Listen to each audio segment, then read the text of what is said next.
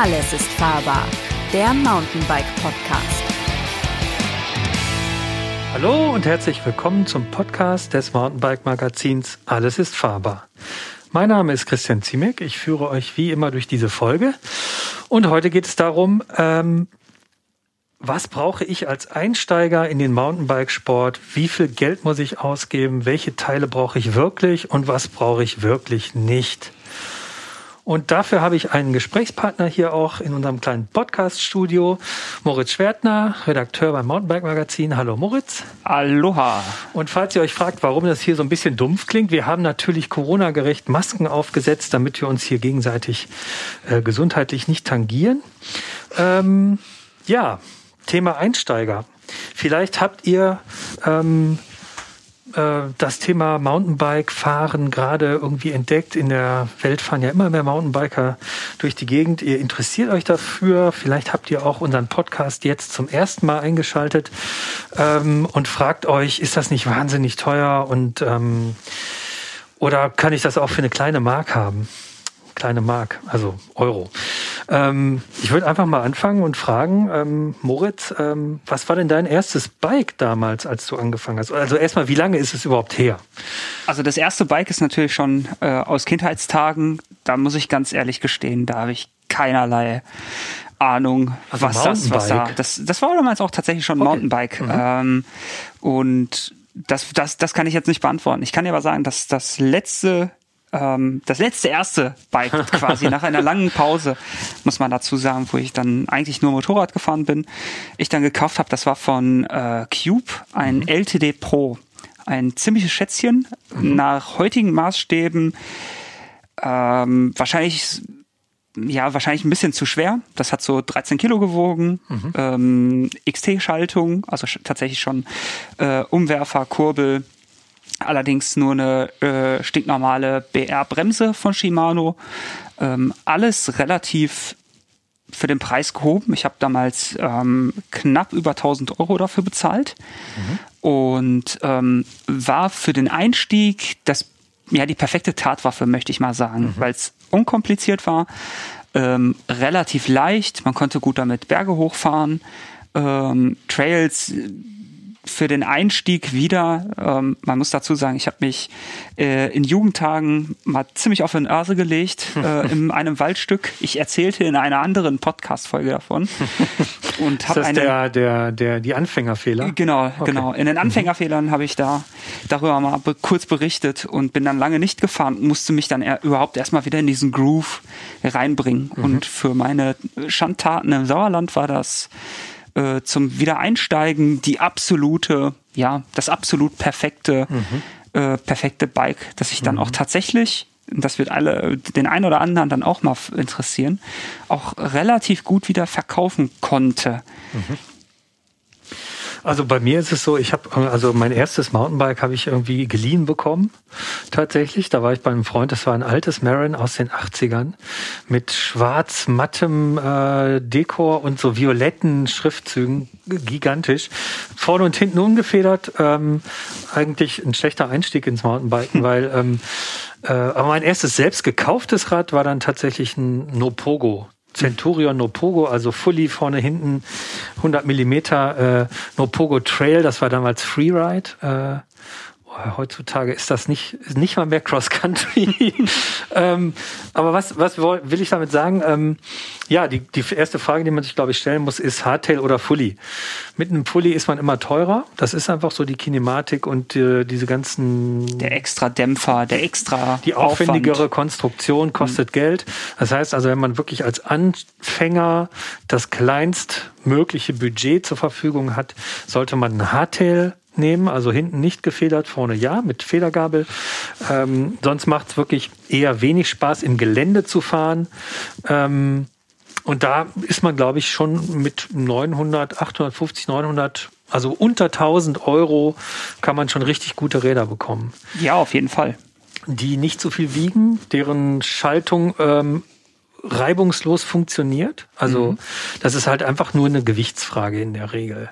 Genau. Äh, Gewichtstuning-Potenzial bzw. Tuningspotenzial steckt hauptsächlich in den Laufrädern. Die sind in diesen Preisklassen halt nochmal ein deutliches Stück schwerer als in gehobeneren Preisklassen, beschleunigen deshalb ein bisschen schwerer. Aber die Frage, die sich da wirklich stellt, ist, wenn man Anfänger ist, merkt man das überhaupt? Und ich wage mal die steile These zu behaupten, wenn man wirklich Anfänger ist, dann kann man auch mit so einem Rad eine Menge Spaß haben. Das auf jeden Fall. Ich würde nur ergänzend zu bedenken geben, dass ähm, ich tatsächlich, was, was ich damals falsch gemacht habe, nicht zu sehr nach den Schaltungskomponenten gehen würde, mhm. weil die aktuelle SLX auf genau, einem ja. wirklich bombastischen Niveau mhm. funktioniert. Sie ist natürlich klar schwerer und sowas alles. Das kriegt ihr alles selber raus, aber ich würde tatsächlich darauf achten, dass eine halbwegs adäquate Federgabel vorne drin steckt, mhm. denn gerade in der Preisklasse deutlich unter 1000 Euro, also sagen wir jetzt mal so 800 Euro und so, ähm, viele ähm, zwar einen klangvollen Namen haben, da steht dann auch schon Rockshocks drauf oder so, mhm. aber eine ähm, ja, eine, eine super schwere Federgabel einfach ist, die man nicht einstellen kann, keine mhm. Luftfedergabel, äh, womöglich sogar ist, die man umständlich, umständlich dann einstellen kann, wenn überhaupt. Und das ist halt bei einer, bei einer, äh, ich hatte glaube ich damals eine Reba, äh, Rockshox Reba drin, einfach einfacher, weil man einfach ein bisschen mehr Luftdruck drauf packt mhm. und die dann äh, auch auf das Körpergewicht mhm. einstellt. Das ist, glaube ich, für den, für den Anfang wirklich das absolut Elementare. Inklusive guten Reifen natürlich. Mhm. Da kann man ja noch tunen, genau. Ja. Da kann man vor allem also, dann auch genau. sinnvoll tunen, sinnvoll und günstig. Also halten wir fest, wir haben Hardtail. Ihr könnt ähm, auf unseren Seiten mountainbike-magazin.de immer gerne schauen nach günstigen Hardtails. Da gibt's Testsammlungen, wo ihr euch orientieren könnt. Ähm, und das sind dann tatsächlich schon Räder, mit denen kann man wirklich richtig Spaß haben. Die Frage ist jetzt, äh, geht es auch darunter? Kann man auch mit 500 Euro Hardtails oder einem Baumarktrad Spaß haben? Ich würde selbst sagen, wenn man jetzt wirklich ähm, den sportlichen Aspekt so ein bisschen verfolgt und Spaß auch daran haben will, Trails zu fahren, dann sollte man schon sich in dem Bereich um 800 Euro, die, was ich hier noch vergessen habe zu sagen, wir bewegen uns hier mit, äh, wir reden hier über, über Händlerpreise. Mhm. Äh, wenn man ein Sparfuchs ist, äh, kann man natürlich auch äh, gute Angebote finden und damit deutlich noch mal ein paar hundert Euro sparen. Auch bei hochwertigen Rädern, wenn man da zeitlich äh, sich clever anstellt, gibt es da auf jeden Fall die Möglichkeit. Allerdings im Moment ist alles ausverkauft. Corona. Genau. Im Moment ist schwierig. Genau, im Moment ist es nicht so, aber ähm, das gibt es auf jeden Fall die Möglichkeit. Halten wir fest, das Schöne an einem Hardtail ist auch, es ist für den Einsteiger deshalb auch einfach, weil du auch gesagt hast, es ist relativ wartungs ähm, freundlich. Man muss daran nicht viel, man kann und muss daran nicht viel einstellen, weil es keine Dämpfer, Kinematiken etc. zu beachten gilt. Ähm, das macht also an sich schon mal absolut Sinn. Und wenn man jetzt so ein Rad kauft, und ähm, beim Händler das kauft, kriegt man hoffentlich ein, vielleicht ein paar günstige Pedale dazu, mhm. womit wir beim ersten Komponententeil wären. Mhm. Wenn man das online bestellt, ist es meistens nicht dabei. Also wundert euch nicht, wenn ihr ähm, obwohl ich glaube, so günstige Plastikpedale sind an den Dingern auch schon, die liegen dabei, ne? Mm, also bei meinem Cube waren tatsächlich damals so ähm, billigste Stahlpedale dabei, okay. die halb so viel gewogen haben wie, wie das Fahrrad selber, aber die natürlich, also Mhm. Einfach auf dem, ähm, ja, im Geländesport, mhm. wie es so schön heißt, wirklich gar nichts, aber auch wirklich gar nichts verloren haben. Mhm. Das ist tatsächlich Gefahr für Leib und Leben. Also wenn ihr zum Beispiel beim Händler ein, ein, Pedal, äh, ein Bike kauft, dann könnt ihr, wenn es um das Thema geht, kann man noch ein bisschen was am Preis machen. Und der Händler sagt, nein, geht auf keinen Fall.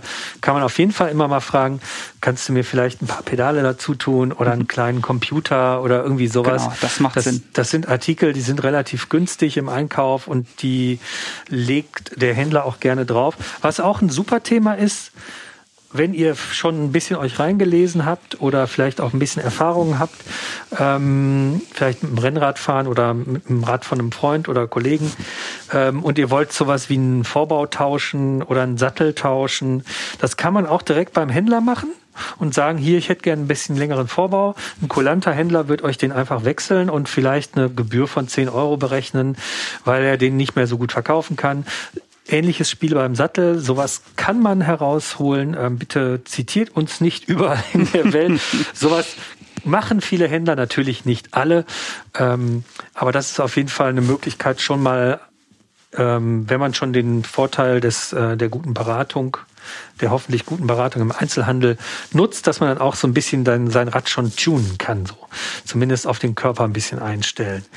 Ähm, Genau. Und jetzt sind wir beim Thema Pedale. Was für ein Pedalsystem würdest du empfehlen, dem Einsteiger? Also für den Einsteiger würde ich gemeinhin tatsächlich zum Flat Pedal raten. Mhm. Ähm, einfach weil die, die Einstellerei des Klickmechanismus, weil das Konkurrenzprodukt ist ja ein Klickpedal. Genau, ähm, wir halten ganz kurz für, die, für den ganz genau. einsteigermäßigen Flat Pedal bedeutet ein Plattformpedal, was mit jedem Schuh eigentlich gefahren werden kann, vom Lederschuh bis zum Wanderstiefel. Man nimmt natürlich als Einsteiger äh, einen Sportschuh, im, im besten Falle ein Klickschuh ist sowas wie eine Skibindung, ähm, also ein Pedal mit einer Bindung. Das heißt, äh, man klickt ein und der, ähm, der Schuh und das Pedal haben eine vorübergehend feste Bindung, die durch ein genau. Drehen der Ferse in der Regel ausgelöst wird, damit man sich wieder löst. Warum braucht man das? Ähm, ja, gute Frage. Ähm, es gibt viele Aussagen über den runden Tritt, den man damit hat. Das stimmt so nicht. Ein runder Tritt, der, der existiert nicht. Aber man kann sozusagen die Hubphase, also wenn das Pedal angehoben wird, ein bisschen kräftiger gestalten. Und so kann man auch die Zugdruckphase, das ist die Schubphase, wenn man von vorne wieder anfängt runterzutreten, kann man die Todpunkte, die um 12 und 6 Uhr auf dem Tretkreis sozusagen liegen. Die kann man ein bisschen besser überwinden. Und es hilft natürlich auch in der ein oder anderen Gefahrensituation oder Hindernissituation auf dem Trail, dass man mal ein bisschen am Pedal ziehen kann, um den sogenannten Schweinehopp zu machen. Das ist der Bunny Hop, also das gekonnte äh, Rad über das Hindernis wuchtens mittels äh, Zug und Druck am Pedal gleichzeitig, beziehungsweise man muss sich zwischen Lenker und Pedal so ein bisschen verkeilen, Druck ausüben, dann kann man das Rad unter sich hochziehen. Äh, als Anfänger zieht man einfach mal an den Pedalen und kommt so auch schon mal über ein Ästchen drüber. Ähm, aber tendenziell, wie du sagst, ähm, genau, Flat Pedals, also Plattformpedale sind für Einsteiger besser, weil Genau, da führe ich dann mal aus, aus leidiger Erfahrung. Man kommt nämlich im Falle eines äh, fatalen Fahrfehlers einfach von den Pedalen weg. Mhm bei einem Klickpedal, wie du das gerade schon so eloquent äh, beschrieben hast, ähm, hängst du halt mit den Füßen fest mit dem mhm. Pedal verbunden. Und je nach, je nachdem, was für eine, was für eine Verbindung man mit dem Pedal eingegangen ist, es gibt verschiedene Cleats, so heißen diese kleinen äh, Plättchen, mit denen man sich verbindet mit dem Pedal. Die haben unterschiedliche Auslösewinkel. Das ist tatsächlich sehr ähnlich einer Skibindung. Äh, das heißt, ab einer bestimmten äh, Fußbewegung in Grad gemessen löst diese Bindung aus und man kann den Fuß rausziehen. Das ist natürlich bei einem Plattformpedal, das wir jetzt gemeinhin einfach Flat, Flat Pedal nennen, nicht so. Da hat man nämlich einfach nur das sind Madenschrauben zum Beispiel, die oben drauf verschraubt sind, mhm. äh, eine kurzzeitige rein mechanische Verbindung mit von Sohle und Pedal. Das mhm. heißt, diese kleinen Madenschrauben, die bohren sich idealerweise in die Sohle hinein und ähm, mit dem Druck, der dann auf dem Pedal lastet, hat man eine kurzfristige Verbindung, mhm. die halt immer wieder mit jeder Pedalumdrehung neu wieder etabliert wird, in fest und lose quasi. Sehr schön gesagt. Was kosten die Dinger denn? Hast du irgendwie was? Das du hast ist, ja gerade einen Test gemacht. Genau. Ähm, wir hatten vor ein paar Monaten einen Test der 100 bis roundabout 150 Euro Klasse ungefähr. Für ein Pedal. Für ein Pedal. Das Ohne ist schon, Bindung. Genau. Das ist schon ganz schön viel Geld. Ähm, so weit würde ich nicht gehen. Also es gibt tatsächlich sehr gute von äh, Shimano zum Beispiel. Ich meine, es heißt GR 500 oder 5000. Mhm. Das ist ein relativ einfaches, relativ schweres Flat Pedal, das ähm, im Prinzip so aussieht wie das aktuelle XT-Pedal von denen. Ähm, ich glaube, der Hauptunterschied ist wirklich in allererster Linie das Gewicht. Mhm. Das Pedal kostet dann so 40, 50 Euro. 40, 50, okay. Das mhm. würde ich in aller, in erster Linie tatsächlich jedem so ans Herz legen, ähm, so in der Preisklasse 40, 50 Euro tatsächlich zu gucken. Ähm, mhm. Hängt damit zusammen, dass die Lager dann auch dementsprechend adäquat ausgeführt sind mhm. und auch in aller Regel nicht nur austauschbar sind, sondern auch vernünftig verschlossen sind.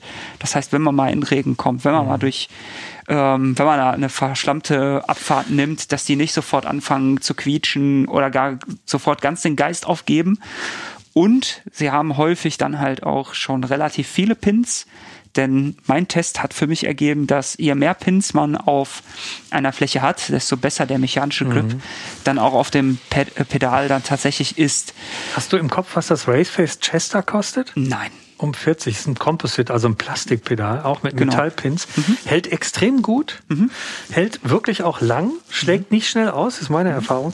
Ich hätte auch gedacht, das ist so um 30 bis 40 Euro vielleicht. Mhm. Ähm, aber was auf jeden Fall, worauf man achten sollte, ist, dass man jetzt kein Flat Pedal nimmt, wo die Pins sozusagen Bestandteil des Pedalkörpers genau. sind. Genau. Weil wenn die nur so sozusagen dazugehören, dann ähm, sind das in der Regel einfach kleine Metallhubbelchen, genau. die auf keinen Fall ähm, eine entsprechende Reibung und Grip auch des Schuhs auf dem Pedal ähm, erzeugen. Warum ist das wichtig? Ihr wollt euch nicht auf die Nase legen und das könnt ihr nicht nur, indem ihr eine zu feste Bindung auf dem Pedal habt, also nicht ausklicken könnt mit einem Klicksystem, sondern auch wenn sie zu lose ist und ihr abrutscht, was sehr oft passieren kann bei schlechten Pedalen, äh, ganz üble Stürze schon gesehen mit Abrutschen nach vorne. Rad fährt weiter, Pedale kommt von hinten ins in die Wade und so weiter. Mhm. Ganz unangenehm. Mhm. Ähm, kann man auf jeden Fall von abraten. Also sagen wir mal 30, 40 Euro für so ein ja, Flat Pedal müsst ihr einkalkulieren. Das heißt, ähm, wir sind jetzt sozusagen vom Rad weg. Das hat ja Griffe und einen Sattel. Sattel ist immer so eine Sache für sich. Ihr werdet sicherlich oder äh, auch der Einsteiger, der irgendwie länger als ein Jahr beim Thema bleibt, wird höchstwahrscheinlich nicht den Sattel weiterfahren, der auf dem Rad drauf ist. Ist einfach so ein Erfahrungswert. Sattel ist nun mal ein, ähm, ein Punkt, der äh, sehr individuell ist. Äh, da gibt es auch keine wirklichen Ratschläge. Man kann eigentlich nur sagen, den ultimativen Ratschlag, lasst euch vom Sattel den Spaß nicht verderben. Wenn euch der Satz über die Lippen kommt, ich habe keinen Bock zu fahren, mein Arsch tut mir so weh, macht euch auf die Suche. Ähm, geht zu einem kompetenten Händler, vielleicht Sitzbeinhöcker mal ausmessen lassen und gucken, ob der nicht einfach viel zu schmal ist. Das sind nämlich viele Sättel auch. Ob die Krümmung stimmt, aber wie gesagt, ähm, der Sattel ist so ein Kampfthema für jeden Biker, bis er denn irgendwann mal ähm, seinen Lieblingssattel gefunden hat oder sich einfach so abgehärtet hat, dass er auch jeden fahren kann. Ähm, äh, das nur so ein, als Ratschlag nebenbei. Dann fangen wir jetzt mal an, den Menschen auszustatten, der da neben dem Rad steht, imaginär. Wir fangen von oben bis unten an. Mhm. Eins ist völlig klar, ihr dürft nicht ohne Helm fahren. Punkt. Ende ja. der Diskussion. Genau. Und da könnt ihr tatsächlich ähm, ganz beruhigt auch im Supermarkt, wenn dann irgendwie Aldi, Lidl und Co. eine Aktion haben und der Fahrradhelm, ich weiß nicht, 15, 20, 30 Euro kostet. Äh, da könnt ihr einfach zuschlagen. Die Helme sehen in der Regel fürchterlich aus, ähm, aber die erfüllen alle Sicherheitsnormen, die andere Helme auch erfüllen. Denn die Norm muss erfüllt werden, damit so ein Helm in Deutschland oder in der EU überhaupt verkauft werden kann. Ähm, das heißt also, wenn ihr wirklich minimal Budget fahren wollt, äh, kauft euch einen Helm im Supermarkt und fertig aus. Ähm, wenn ihr einen Helm von einem renommierten Hersteller haben wollt, äh, oft sind die Helme, die in solchen Läden, also in Supermärkten oder Chibo oder sonst wo liegen, sind auch hergestellt von renommierten Herstellern. Äh, da klebt halt ein anderer Name drauf. Mhm. Ähm, aber ähm, wenn ihr jetzt sagt, na, ich, der soll auch ein bisschen nett aussehen, dann kann man ungefähr 80 Euro rechnen. Da geht's so los ungefähr. Mit Helmen von Herstellern. Also was heißt ungefähr? Da geht's definitiv los. Ein mhm. Giro, Alpina, äh, die großen Marken Bell, die haben in dem Bereich alle was im Programm. Und auf was würdest du da achten? Worauf würde ich achten? Gute Was Frage. muss so ein, so ein, Helm denn deiner Meinung nach wirklich mitbringen? Ja, also das ist eine, eine schöne Frage. Ähm, kann sehr weit führen. also dann, angenommen, die, die kurze Antwort. Die kurze Antwort ist, ähm, äh, das, was du kaufen kannst am Helm, das muss er auch mitbringen. Das heißt, da, da gibt's eigentlich jetzt auf nichts zu achten, was irgendwie für einen Einsteiger wichtig wäre. Mhm. Ähm, was wichtig, obwohl doch, naja, schon. Was wichtig ist, wenn ihr den mal aufsetzt, ähm, dass das Verstellrädchen hinten am, im Nackenbereich. Das ist manchmal ein Rädchen, manchmal ein Schiebeverschluss. In der Regel ist es ein Rädchen. Mit dem kann man den Helm ähm, feststellen, beziehungsweise um den Kopf herum schließen, dass das gut erreichbar ist. Was natürlich total wichtig ist, richtige Größe. Mhm. So, und da sind wir nämlich zum Beispiel auch schon bei einem Punkt. Viele sehr, sehr günstige Helme gibt's nur in der Einheitsgröße. Die deckt dann einen Bereich von unter 50 Zentimetern bis über 60 ab. Das heißt also, die Helmschale ist dementsprechend groß gehalten und der gesamte Verstellbereich wird über, den, über das Verstellsystem oder die Anpassung wird komplett über das Verstellsystem gemacht. Das ist äh, normkonform, wenn denn die CE-Norm erfüllt wird.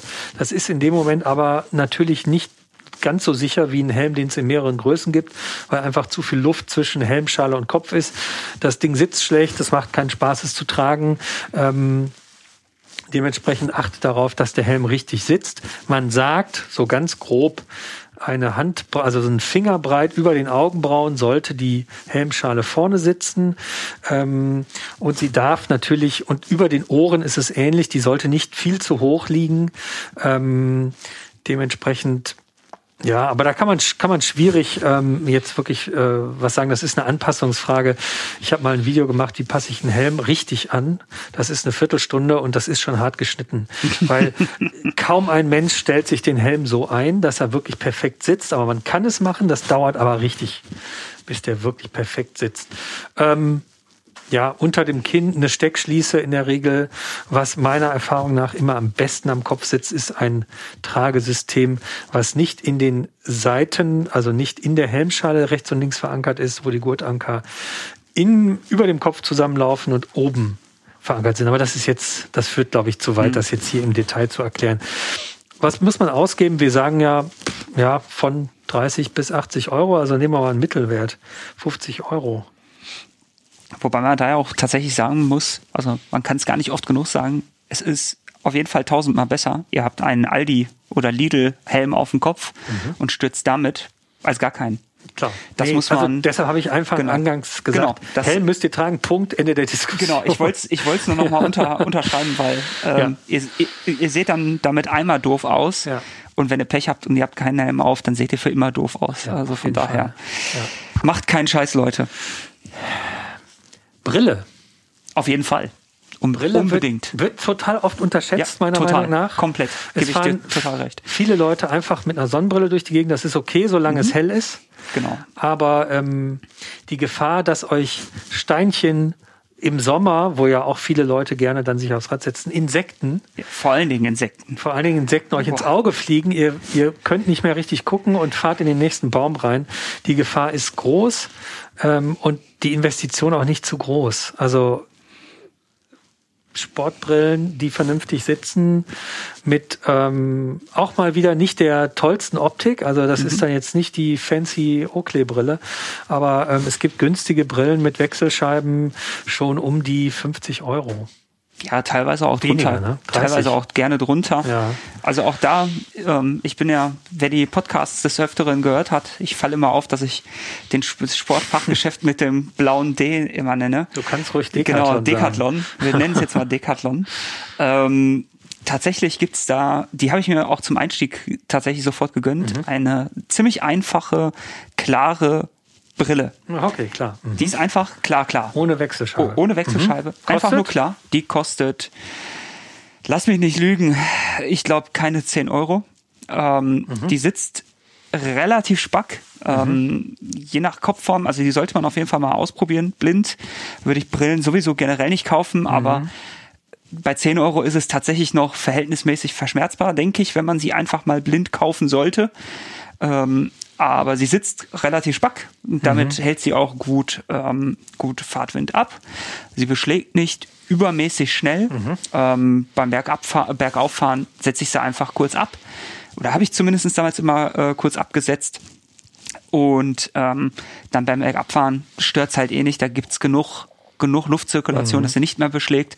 Und es ist in jedem Fall, genauso wie beim Helm, tausendmal besser, man hat sowas als gar nichts.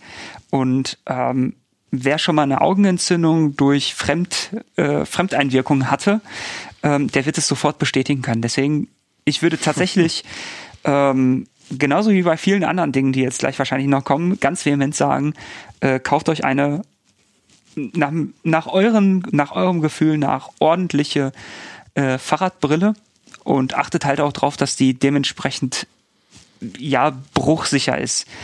Ähm, wovon ich auf jeden Fall abraten würde, auch aus eigener leidiger Erfahrung, sind ähm, am Strand günstig gekaufte Designerbrillen. Genau. Nein, du hast dir nicht eine echte Gucci-Brille für 5 Euro nein, aber, nein, aber meine Eltern meinten es mal gut mit mir. Ich habe eine ganz kleine Exkursion. Ich habe äh, zum 18. Geburtstag eine, eine Ray-Ban Wayfarer Sonnenbrille gekriegt, ja. im, ähm, weil ich die total cool fand. Und ich habe sie in Slowenien ähm, auf einer Reise leider an einer Tankstelle liegen lassen, vermute ich. Sie war auf jeden Fall nach dem Urlaub nicht mehr da.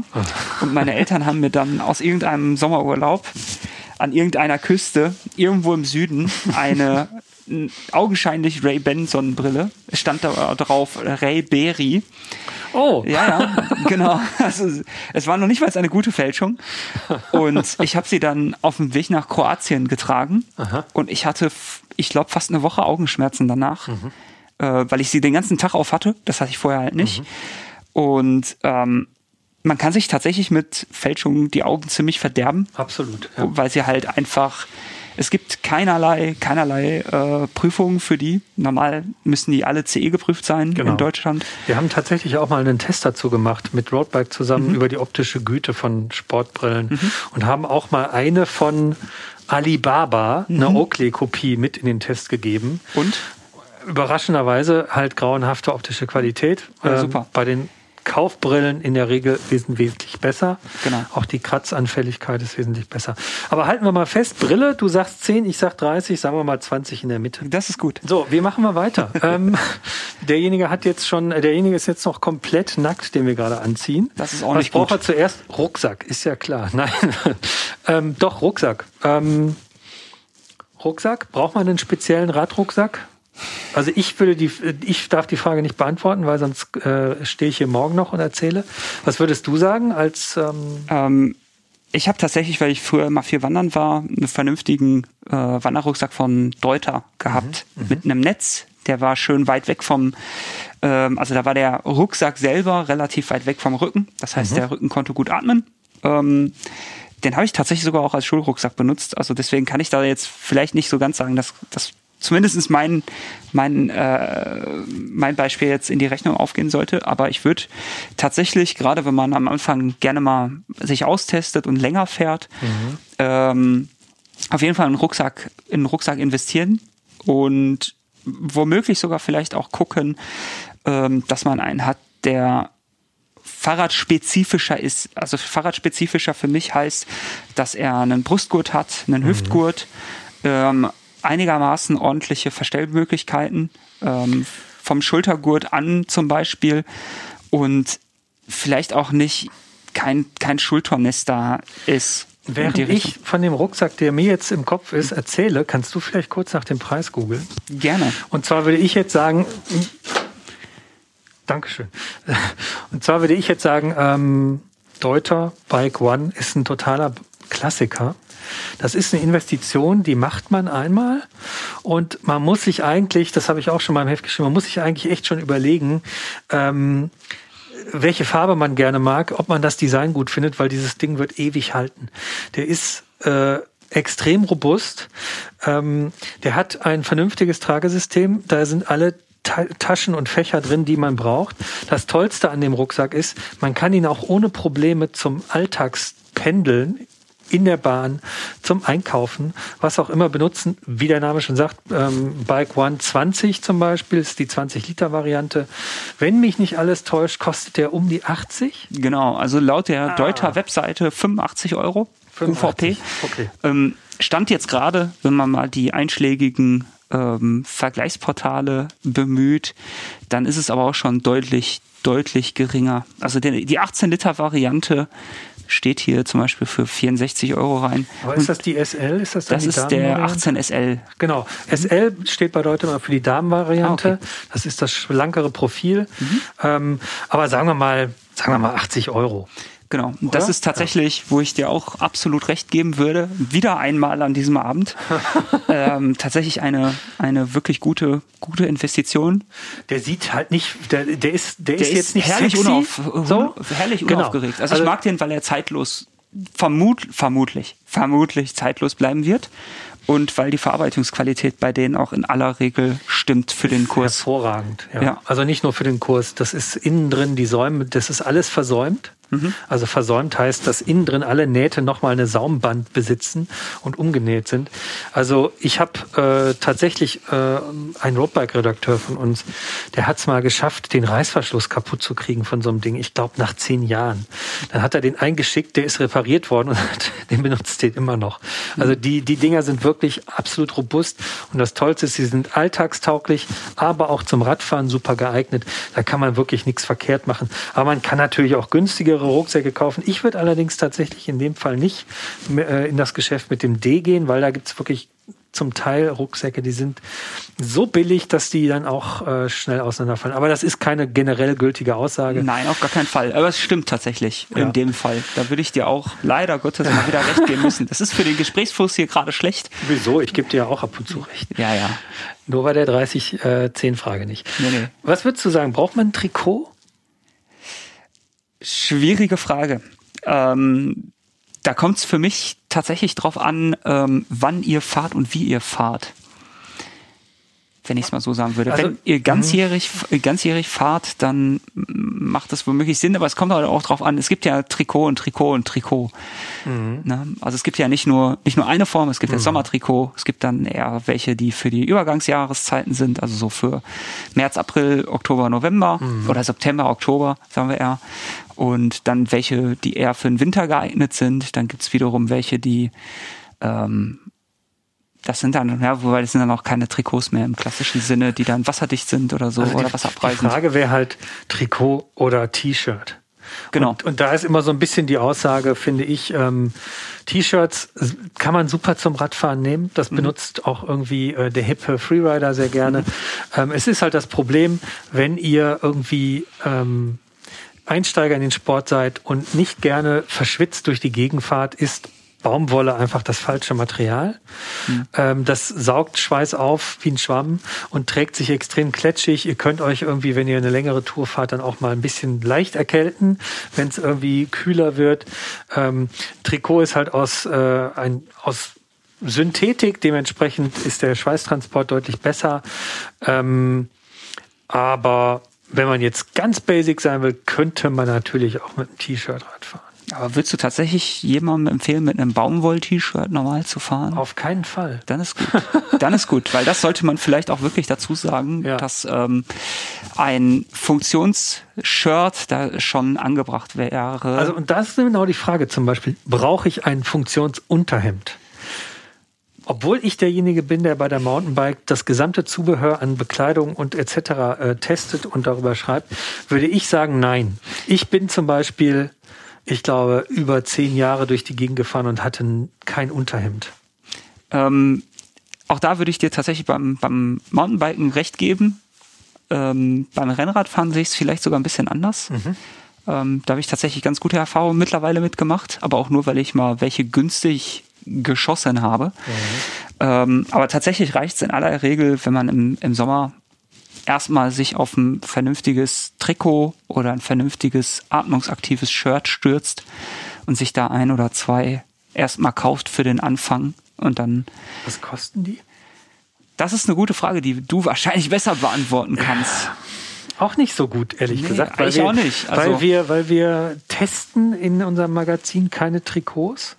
Einfach weil der technische Mehrwert äh, relativ gering ist. Also Feuchtigkeit, Transport können die irgendwie alle. Dem- Da ist auch nicht viel klar. Man könnte jetzt sagen, hier, der hat angenehme Armabschlüsse und drei Taschen und der hat nur zwei. Aber das ist ja sehr subjektiv. Das ist extrem subjektiv, deshalb testen wir sowas auch nicht seriös.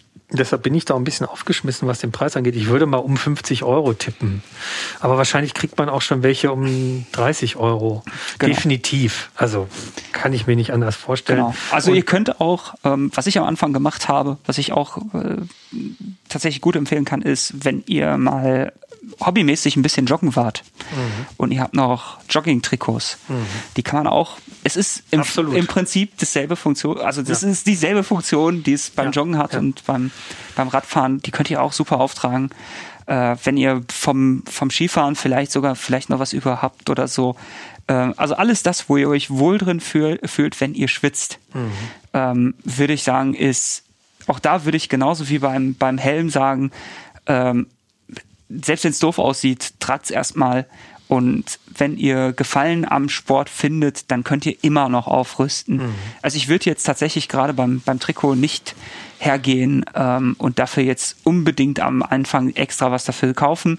Mal ganz davon ab, dass ich mhm. eh ein Freund davon bin, äh, wenn Sachen Multisport geeignet sind. Oh. Da, das ist ein ganz tolles Wort. ähm, also wenn man wirklich Sachen kauft, genau, die, ähm, die man sowohl hier als auch dort, als auch drüben mhm. tragen kann. Das wäre, mhm. also mir wäre das sehr wichtig und da bin ich vielleicht als Bochumer auch so ein bisschen Schwabe. Als Bochumer Schwabe sein. Mhm. Ja, okay, das muss man auch erstmal hinkriegen. Genau. Ähm, Kommen wir zum Thema Handschuhe. Und wenn du sagst Multisport, ich habe auch schon echt tatsächlich, ich weiß gar nicht mehr, wo das war. Ich glaube, das war in, in Kalifornien oder so oder Colorado die Ecke. Da habe ich tatsächlich mal einen mit Rodeo-Handschuhen Radfahren sehen. Das ist abgedreht. Das ist echt abgedreht. Das ist aber auch echt Multisport, obwohl Rodeo nicht so wirklich, also zumindest nicht in meinen Augen unter Tierschutzaspekten sowieso nicht. Sport ist, das ist Tierquälerei, ja. aber egal. Ähm, Handschuhe meiner Meinung nach total wichtig Absolut. Ähm, mein erstes Paar Handschuhe habe ich über acht Jahre getragen. Das war ein Röckelhandschuh, der hatte so ein Kunstleder Innenhand, mhm. Langfingerhandschuh. Meiner Meinung nach auch zum Mountainbike-Fahren ähm, unerlässlich, einfach um ähm, entsprechende Kontrolle über Bremshebel, mhm. Schaltung etc. zu haben und auch, wenn man mal durch ein dorniges Gebüsch fährt oder sonst was, äh, dass Ach, die Finger stürzt. schön gestützt, geschützt sind. Genau, stürzt sowieso. Mhm. Und da weiß ich auch, äh, man kriegt schon super Handschuhe für 30 Euro. Genau, was ich nicht empfehlen kann, ähm, sind Handschuhe. Ja, das, das mal ganz davon ab. Das äh, macht tatsächlich beim, beim Mountainbiken keinen Sinn. Beim Rennradfahren würde ich vielleicht das noch akzeptieren, wenn man schnell an der Innenhand friert oder so.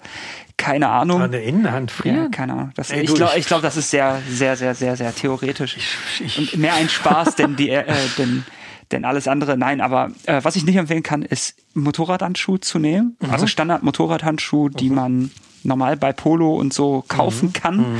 Was ich allerdings sagen kann, ist Motocross-Handschuhe. Die sind in aller Regel erfreulich dünn, mhm. erfreulich atmungsaktiv. Die haben häufig, nicht immer, ich sage extra häufig, nicht immer, ganz dichtig, äh, vernünftige äh, Nähte. Mhm. Und tragen sich auch dementsprechend angenehm. Haben auch Protection außen in der Regel. Die oder? haben manchmal auch, manchmal, aber auch mhm. nicht immer, mhm. ähm, kleinere ähm, ja, Huckel quasi ähm, über den Knöcheln. Über den Knöcheln, mhm. ähm, die das so ein bisschen schützen. Und ähm, die kriegt man auch relativ gut und relativ günstig. Ähm, Im Großen und Ganzen, ich glaube, da gibst du mir dann auch recht, ähm, das nehmen, äh, womit man ein gutes Griffgefühl hat und sich halbwegs sicher fühlt. Und tatsächlich da auch mal ein bisschen ausprobieren. Aber frag mich jetzt nicht nach dem Preis, bitte.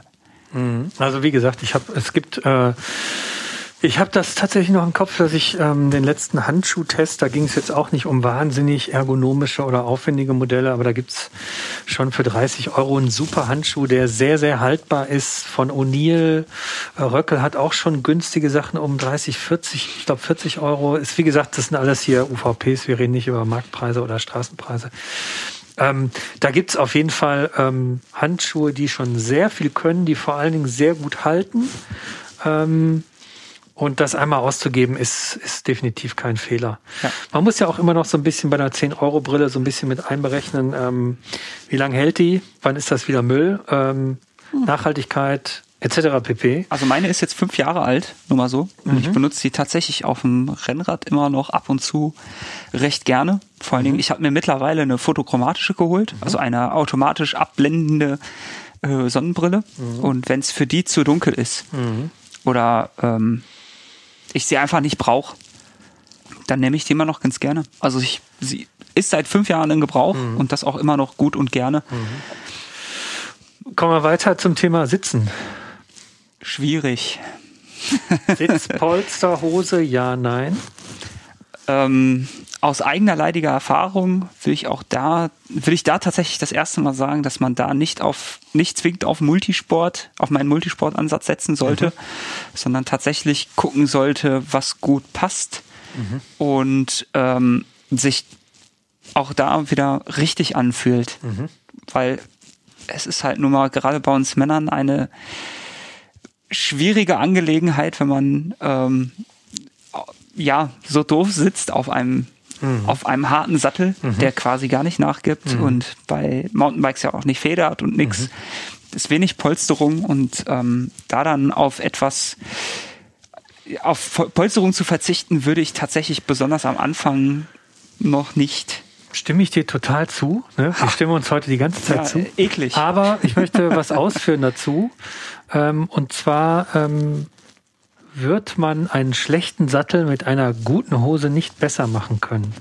Das Problem ist immer, deshalb dazu kann ich einen eigenen Podcast machen, aber wenn man einen vernünftigen Sattel hat, dann kann man den mit einer Polsterhose, also mit einer Whipshort oder einer Innenhose mit Polster kann man den damit besser machen, aber man kann einen schlechten Sattel mit einem Polster nicht besser machen.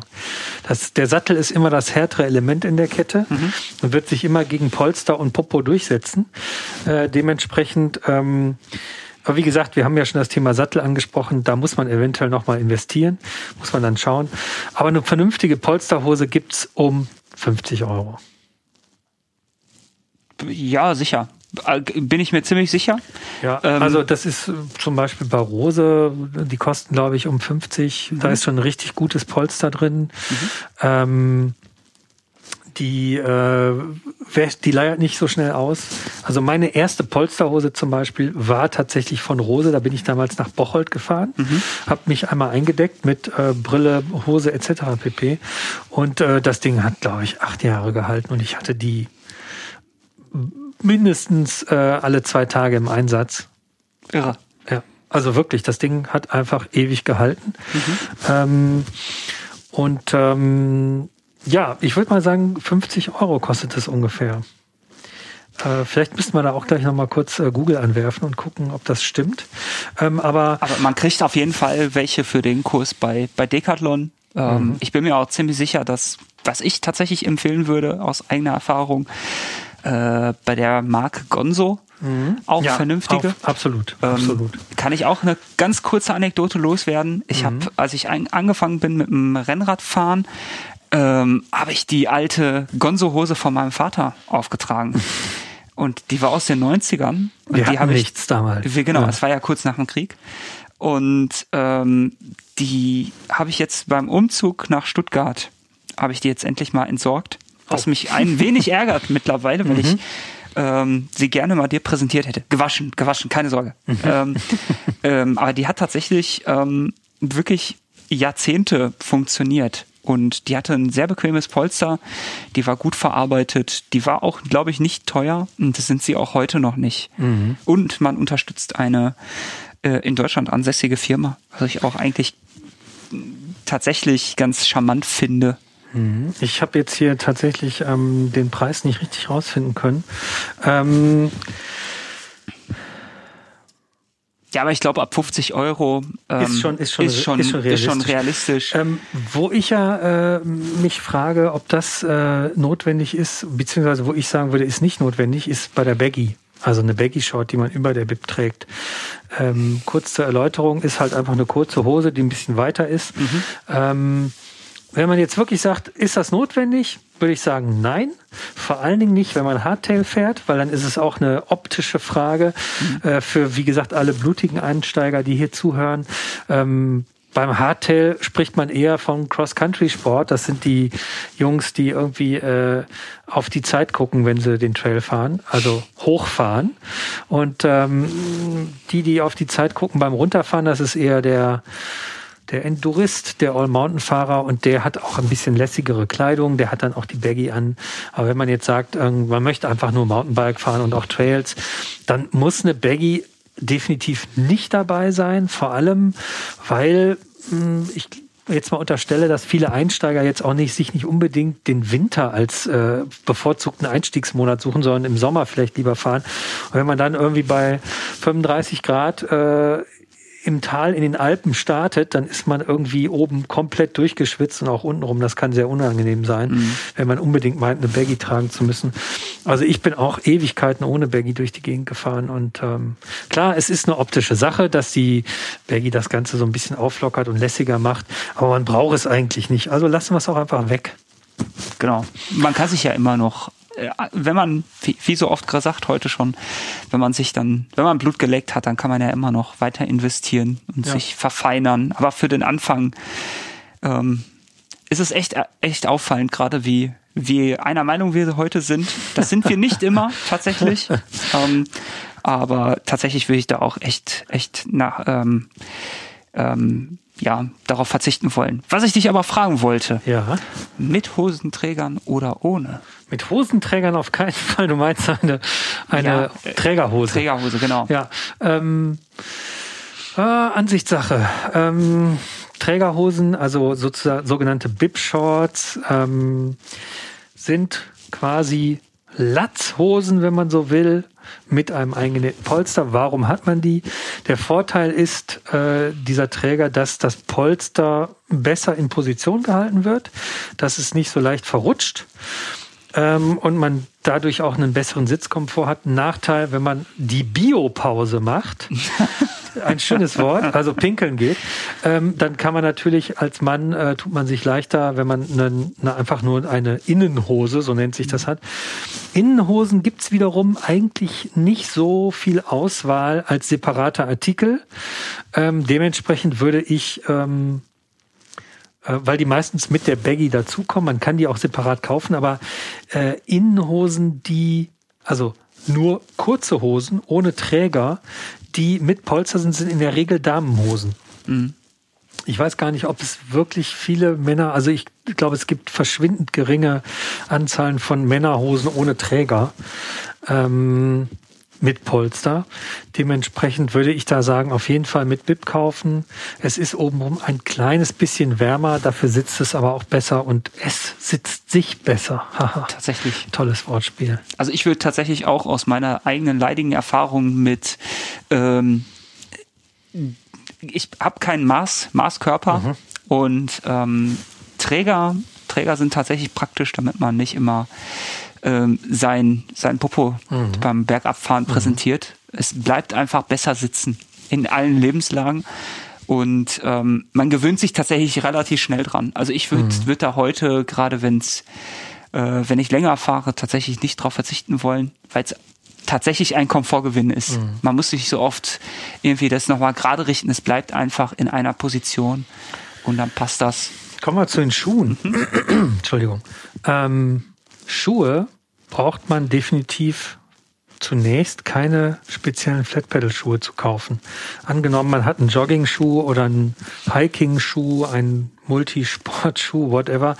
Äh, der wird natürlich nicht den überragenden Grip haben, aber wenn man jetzt wirklich fragt, was braucht man unbedingt, dann wäre das etwas, was man nicht unbedingt braucht. Und da würde ich jetzt tatsächlich eingrätschen und sagen, Einspruch euer Ehren. Yay! Genau, Gegeben. endlich, endlich. Stattgegeben. Jetzt gibt's, jetzt gibt's auf die Nuss. Nein, auch. also ganz, äh, ganz ehrlich. Aber du ich, trägst doch Vans. Ich trage jetzt gerade Vans, ich würde aber nie äh, auf die Idee kommen, äh, die auf dem Fahrrad zu missbrauchen. Dafür habe ich sie tatsächlich zu gern und ich bin kein Schuhfetischist, ganz im Gegenteil. Ähm, nein, tatsächlich hat es bei mir praktische Gründe. Und zwar habe ich angefangen ähm, auf meinen äh, Cube Flat Pedals mhm. mit meinen damals teuer erkauften Laufschuhen zu fahren. Was für Schuhe? Laufschuhe. Lauf. Okay. Genau. Äh, und zwar waren das äh, die Hobbyjogger unter uns, die werden den bestimmt kennen, von äh, ASICS, den Gel Nimbus. Mhm. Ich glaube, den 10 oder so hatte ich damals. Mhm. Das ist schon ein relativ hochpreisiger Schuh. Den hatte ich auch schon gut getragen der war also quasi zum Abschluss freigegeben. Lustiger, weil da habe ich genauso angefangen, aber das erzähle ich ja, gleich. Gerne, gerne. Aber, jetzt kommt das große Aber, der hat verschwindend gering gehalten. Also das war lächerlich, dem beim Verfall zuzugucken, mhm. denn diese Pins, die bohren sich in die, in die Sohle.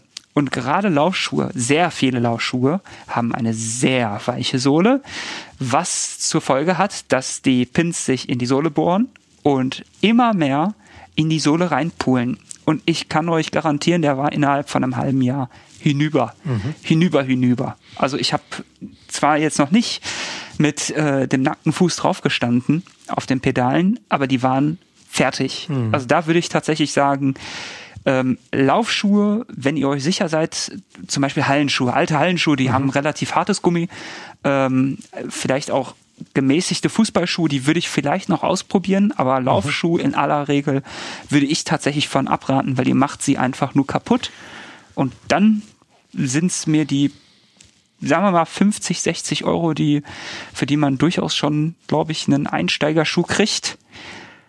80 eher. 80. Ist so wie ein Flat Pedal Schuh, also so wie ein Sneaker halt. Ne? Dann, dann würde ich tatsächlich Sneaker. die 80 Euro in die Hand nehmen.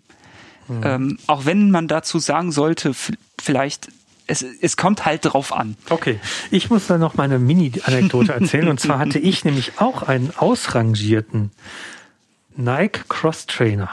Mhm. Es ist so ein hoher äh, Schuh mit äh, Luftpolster in, in, der Ferse, super Ding. War aber eh schon so runtergenudelt, dass ich den dann beim Radfahren halt zerstört habe. Ähm, aber okay, wir nehmen den Schuh auf die Liste. Wir sagen jetzt einfach, es ist Flat Pedal. Und dementsprechend, ähm, äh, wobei ich glaube, man kann sogar fast sagen, das Flat Pedal ist nicht wesentlich teuer als ein sehr, sehr billiges Klickpedal. Es gibt auch von Shimano schon sehr günstige genau, das Klickpedale. SPD um 520, das kostet so 20, 30 Euro. Genau, das super. Heißt, da sind wir preislich auch auf einer Linie. Mhm. Und ein günstiger Cross-Country-Schuh kostet, also Klickschuh, mhm. kostet auch um die 80. Mhm. Dementsprechend sind wir da preislich auf einem Niveau. Und man hat die Auswahl. Und man hat die Auswahl, Klickschuh oder Flat Pedal Schuh. Wir raten trotzdem dem Anfänger zu Flat Pedals. Äh, übrigens, das ist nicht nur eine Anfängersache. Ich fahre auch regelmäßig Flat Pedals. Einfach, wenn es technisch ein bisschen anspruchsvoller ist, möchte ich den Fuß so schnell wie es geht auf dem Boden haben, falls ich doch mal irgendwie wegrutsche. Und da ist einfach kein Klicksystem so schnell wie ein normaler Schuh, der auf einem Pedal oben drauf steht. Genau. Und nicht drin. So, äh, lustige Frage. Socken? Multisport. Multisport, okay, super. Ähm, da ich vorher niemals Multisportsocken hatte, bin ich die ganze Zeit mit Baumwollsocken durch die Gegend gefahren. Schwierig. Das Sache. ist unangenehm, weil die wirklich sehr schwitzig und nass werden. Und stinkt irgendwann. Es stinkt und vor allen Dingen erholt man sich Blasen dadurch, dass die auch von der Formstabilität, dadurch, dass die dann hm. feuchter werden als ein anderer äh, Socken, also ein Kunstfasersocken, hm. ähm, reibt man auch mehr im Schuh und hat deshalb auch mal schnell eine Blase und das ist sehr unangenehm. Mhm. Dementsprechend, was kosten Socken? 20 Euro. Nein, Quatsch. Oh. Einspruch, Einspruch. Okay, ja. Ähm, also ich habe tatsächlich sehr gute Erfahrungen mit den ähm, häufig bei Chibo verkauften mhm. Eigenmarken gemacht. Mhm. Das sind die TCM. Genau, genau, TCM yeah. heißen Ja, genau. ähm, mir mir war es entfallen.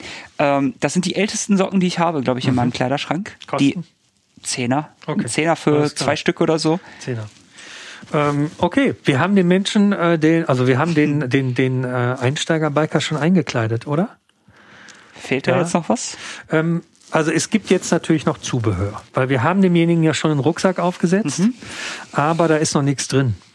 Das heißt, Regenjacke. Braucht man das? Wenn man im Sommer fährt. Nein, ansonsten ja. Über Preise reden wir jetzt nicht. Ihr habt bestimmt irgendwo eine Regenjacke, die reicht für den Anfang vollkommen aus. Man muss am Anfang keine spezielle Bike-Regenjacke haben. Absolut. Meine Meinung. Was man aber da drin haben muss, ist ein Tool, ein Werkzeug, mhm. um äh, kleinere Reparaturen selbst durchzuführen. Du hast gerade ein Tool. Gerade ist gut. Das war im April. Im, Im April. April. Also gerade hast du einen genau. Tooltest gemacht genau. und alle Preise aus dem FF im Kopf. Ähm, Wo ist die Untergrenze? Also 30? Ich würde tatsächlich da danach gehen, was man glaubt zu brauchen. Ähm, also man sollte gucken, wie viele, wie viele Tools da überhaupt dran sind. Und ähm, sich tatsächlich erstmal auf das Mindeste beschränken. Also ich glaube nicht, dass ihr am Anfang zwingenderweise einen Reifenheber dran braucht. Ich glaube nicht, dass ihr am Anfang zwingenderweise ähm, ein Tool, äh, ein, ja, so eine kleine spitze Feder braucht, um äh, vielleicht eine Salami reinzupressen. Das ist jetzt schon wieder sehr, sehr fach, fachtechnisch. Äh, wenn ihr ohne Schlauch fahrt, dann fahrt ihr nicht. Genau, bitte das nicht, fahrt ihr. Bitte fahrt, als Einsteiger nicht tubeless fahren. Genau, das, das macht ihr eh nicht. ähm, Also da würde ich tatsächlich erstmal gucken, was habt ihr für Schraubköpfe am Fahrrad? Habt ihr Torx? Habt ihr normale Schlitz, äh, habt ihr Schlitz, äh, habt ihr normale Kreuzschrauben äh, dran und danach dann gehen. In der Regel ja Imbus. Ne? Genau, oder Imbus, ja, ja. genau.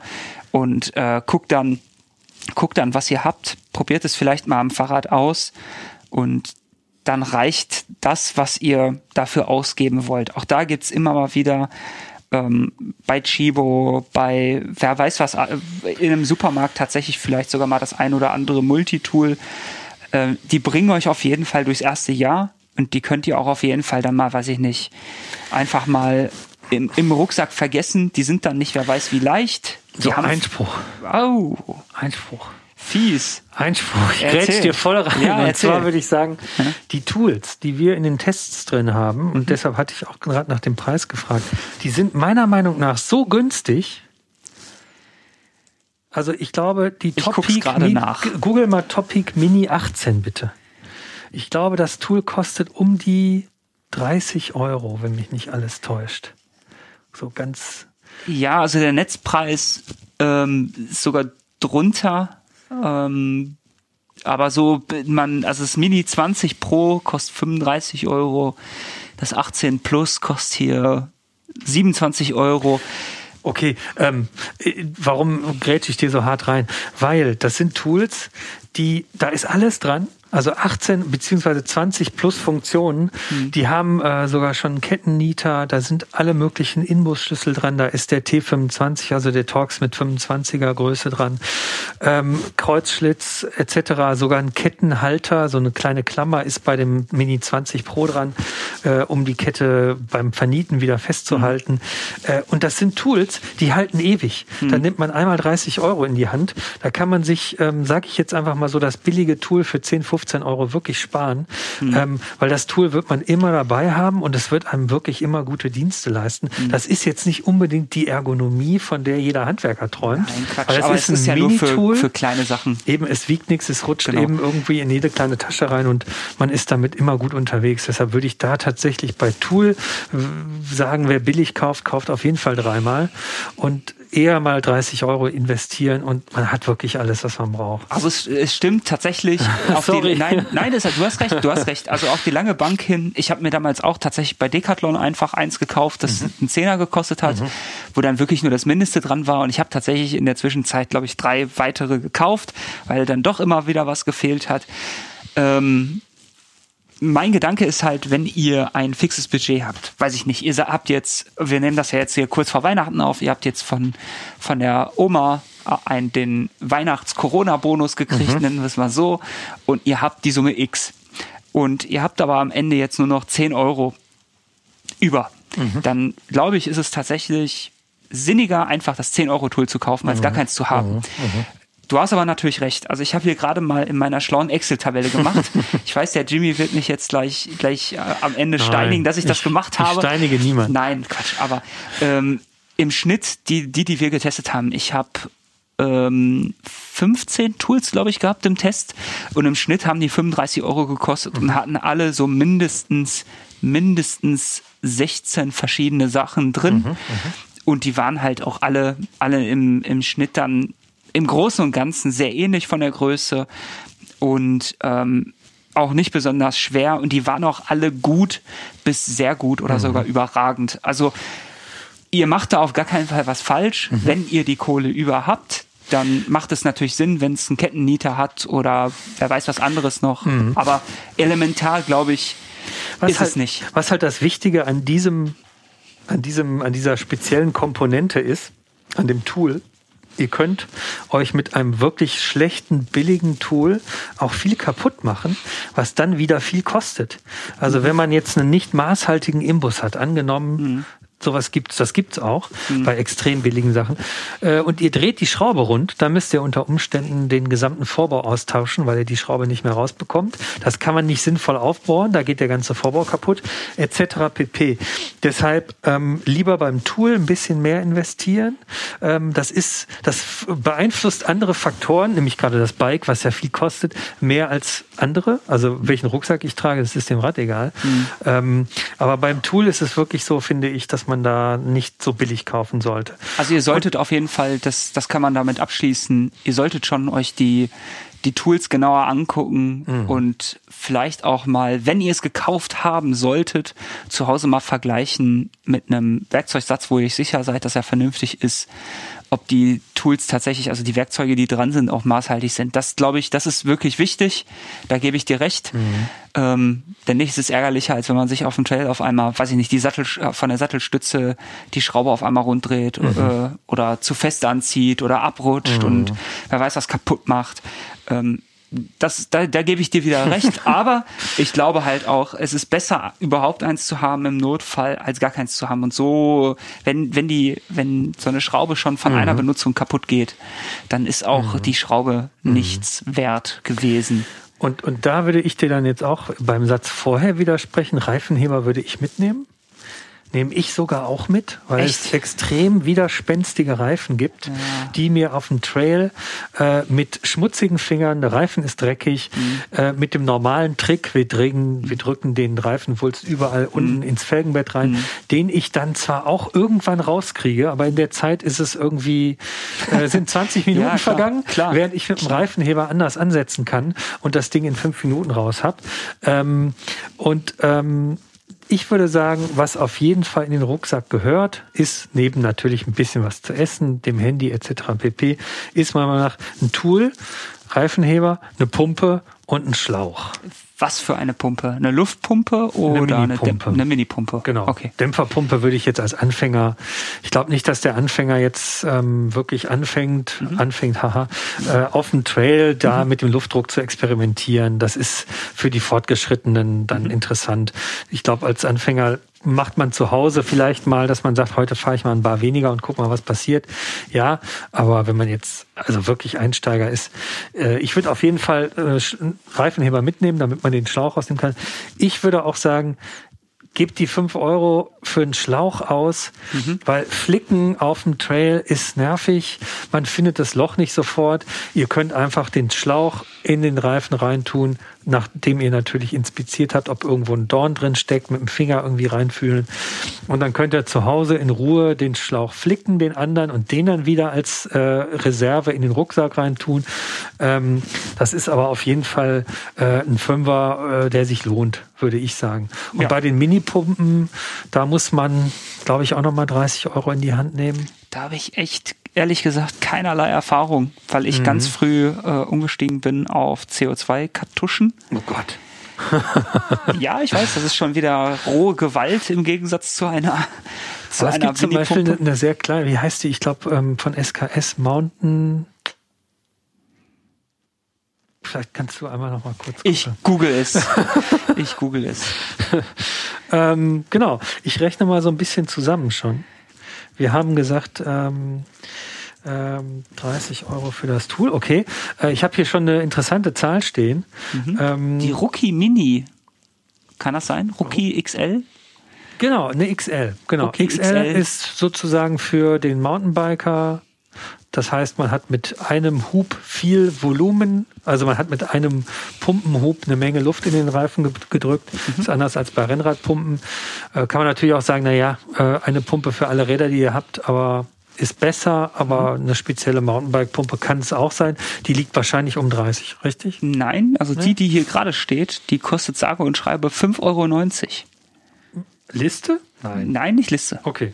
Aber äh, Netzpreis. Ich weiß, wir haben uns auf UVPs geeinigt, aber ich finde hier gerade nichts anderes mhm. auf die Schnelle. Ähm, ja, klar, ist auf jeden Fall auch eine sinnige, ähm, sinnige Variante, wenn ihr ähm, da keine Lust drauf habt, dann was anderes. Also tatsächlich haben wir ein ganz kurzes Break gemacht und recherchiert und äh, herausgefunden, dass die Infusion TT, die kostet UVP 9,99 Euro und die hat dann schon einen vernünftigen Pumpkopf, ähm, geht bis 6 Bar hoch, das reicht dicke. Mhm. Das heißt, wir liegen jetzt bei Was würdest du schätzen? Wir haben jetzt eine komplette Ausstattung gemacht. Ähm, jetzt haben wir noch mal, ach, aha, wir haben das äh, Thema äh, Verpflegung, Trinkflasche vergessen. Flaschenhalter auch, fällt mir gerade ein. Genau, da würde ich auf jeden Fall immer drauf bestehen, beim Radkauf eine vom Absolut. Radhändler zu kriegen. Ja, ja. Und damit genau. ist das Thema auch gegessen. Genau, Flaschenhalter plus Flaschen, das sollte genau. drin sein. Genau. Ähm, genau. Dementsprechend, äh, was schätzt du, wo sind wir preislich? Puh. Wir haben das Rad für 800. Okay. Und die restliche Ausstattung, was würdest du sagen? Wir haben es ja komplett einmal rauf und runter gemacht. 350 Euro. Nee, wir sind bei 430. Okay. Also krass. wir sind für eine komplette Ausstattung bei 1230 Euro jetzt gelandet. Also das heißt, das Zubehör ist noch mal halb so teuer wie das Rad, hups, wie das Rad selbst. Tja. Ich hätte gedacht, es ist mehr. Ich hätte tatsächlich gehofft, es ist weniger. Mhm. Aber wem das jetzt zu viel erscheint, der kann ja durchaus Geld sparen, indem er regelmäßig mal guckt, ob er irgendwo was günstiger kriegt. Im Aus äh, weiß nicht, Sommerschlussverkauf, in irgendwelchen Sale-Angeboten, vielleicht sogar das ein oder andere bis auf den Helm vielleicht sogar gebraucht abschnappen kann. Ich habe ich hab auch noch den Schlauch unterschlagen. Oh. Da kommen nochmal fünf Euro drauf. Ja, dann ist ja noch schlimmer. Aber wie du sagst, also beim Rad ist im Moment aktuell, glaube ich, nicht so wahnsinnig viel Spielraum. Aber beim Zubehör, wenn man da wirklich guckt und vielleicht auch mal, das kommt jetzt noch, ähm, die Frage, was ist mit gebrauchtem Kaufen eigentlich? Ähm, da kann man auf jeden Fall noch mal eine Menge Geld sparen. Dann sind wir locker bei der Hälfte, die du jetzt gerade angesprochen ganz, hast. Ganz locker. Ja. Ähm, Stichwort Gebrauchtkauf. Ganz wichtige Frage für Einsteiger. Kann ich ein Rad auch gebraucht kaufen? Antwort, nein. Warum nicht?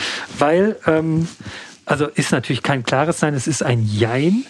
Aber ähm, das Problem ist natürlich, wenn ich Einsteiger bin und keine Ahnung von der Materie habe, erkenne ich natürlich auch bei einem Rad nicht, ob es Wartungs äh, reif für die Wartung, reif für die Tonne, äh, reif für einen Upgrade ist, was tatsächlich verschleißtechnisch schnell mal in die paar hundert Euro gehen kann. Genau. Also wenn ich einen kompletten Antriebsstrang austauschen muss mit Kette, Kassette, Ritzel, vielleicht ist sogar der Schalthebel auch noch einen weggekriegt. Ach, oder eine Felge, Felge hinüber. Felge hinüber, Innenlager, mhm. Laufräder, mhm. die Lager sind ausgeschlagen etc.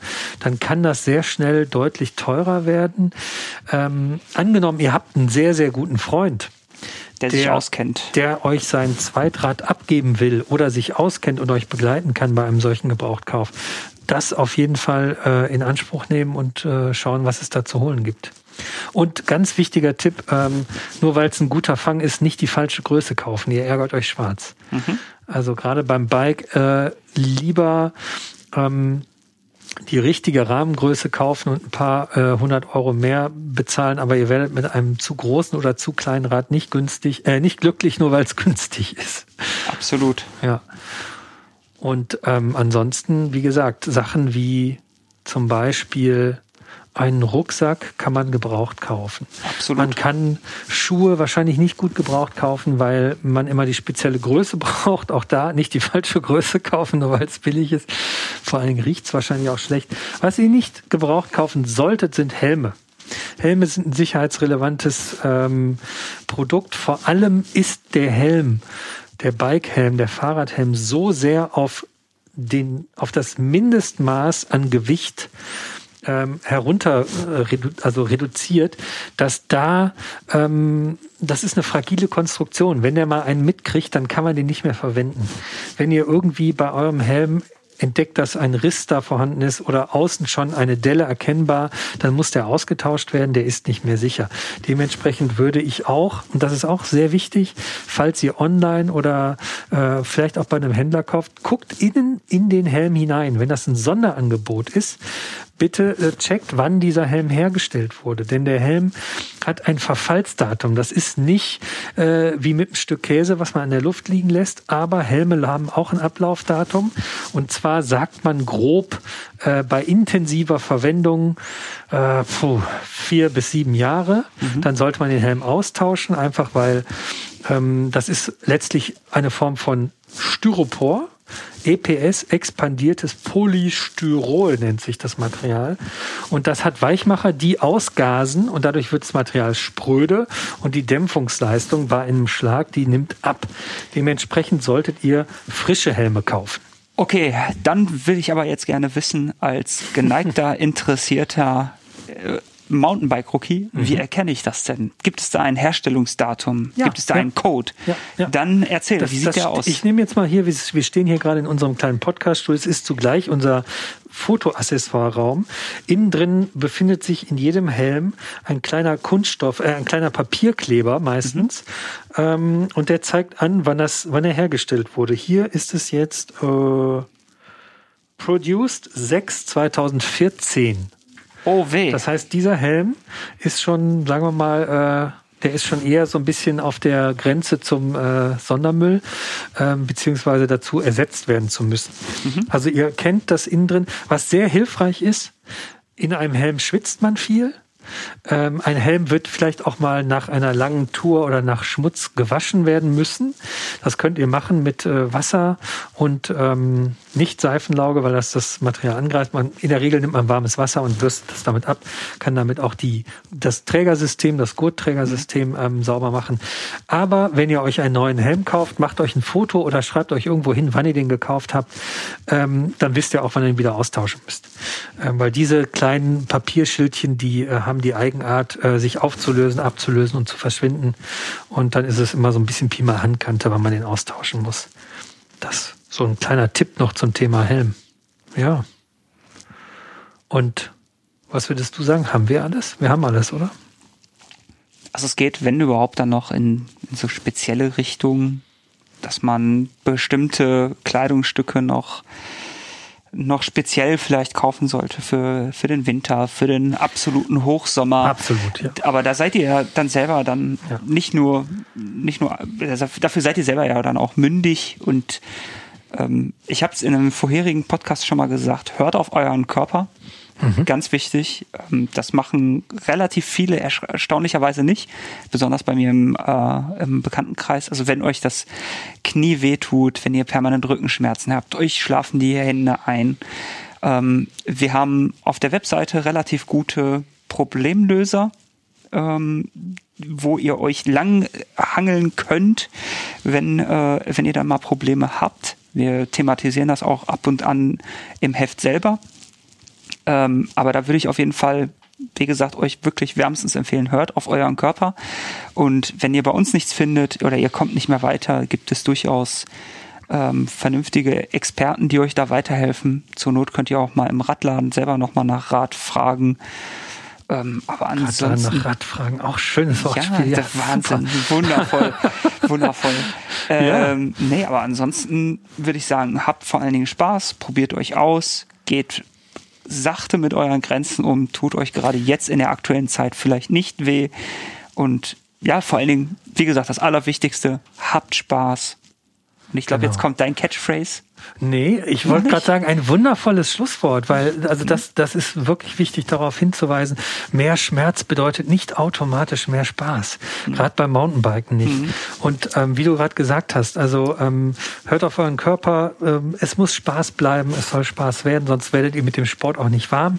Äh, Schmerzen kommen früher oder später sowieso noch dazu. Insofern äh, lasst es ruhig angehen. Ja, und wir hoffen, dass euch unser sozusagen live ähm, in the Flow äh, Preischeck online auch äh, gefallen hat. Ähm, wir erheben natürlich absolut keinen Anspruch auf Vollständigkeit oder absolute Korrektheit der Preisangaben, aber das ist, glaube ich und glauben wir schon ein sehr guter Überblick, dass man mit den 1235 Euro da ein sehr, sehr gutes, und das klingt jetzt erstmal viel, aber das sind jetzt auch Komponenten und ähm, Preisranges, die wir empfohlen haben, mit denen man wirklich Spaß haben kann. Da muss man dann auch nicht mehr viele Kompromisse machen. Ähm, dementsprechend, ähm, wir hoffen, euch hat das äh, gefallen, dass ihr uns beim äh, Recherchieren und Zusammenstellen und Einkleiden zuhören konntet. Falls wir was vergessen haben, falls ihr irgendwie sagt, nee, das ist doch alles Bullshit, äh, schreibt uns gerne eine Mail an podcast.mountainbike-magazin.de Und wenn ihr so richtig heiß geworden seid aufs Thema, ähm, checkt unser Heft am Kiosk, Mountainbike Magazin, das Orangene. Ähm, vielleicht wollt ihr uns auch auf Instagram und Facebook folgen oder falls ihr völlig angefixt seid, schickt uns, was wir natürlich voraussetzen, schickt uns, äh, abonniert uns und äh, ihr bekommt das Heft nach Hause geschickt. Bleibt uns gewogen und ähm, niemals vergessen, alles ist fahrbar. Bis dahin, ciao. Tschüss. Alles ist fahrbar der Mountainbike Podcast.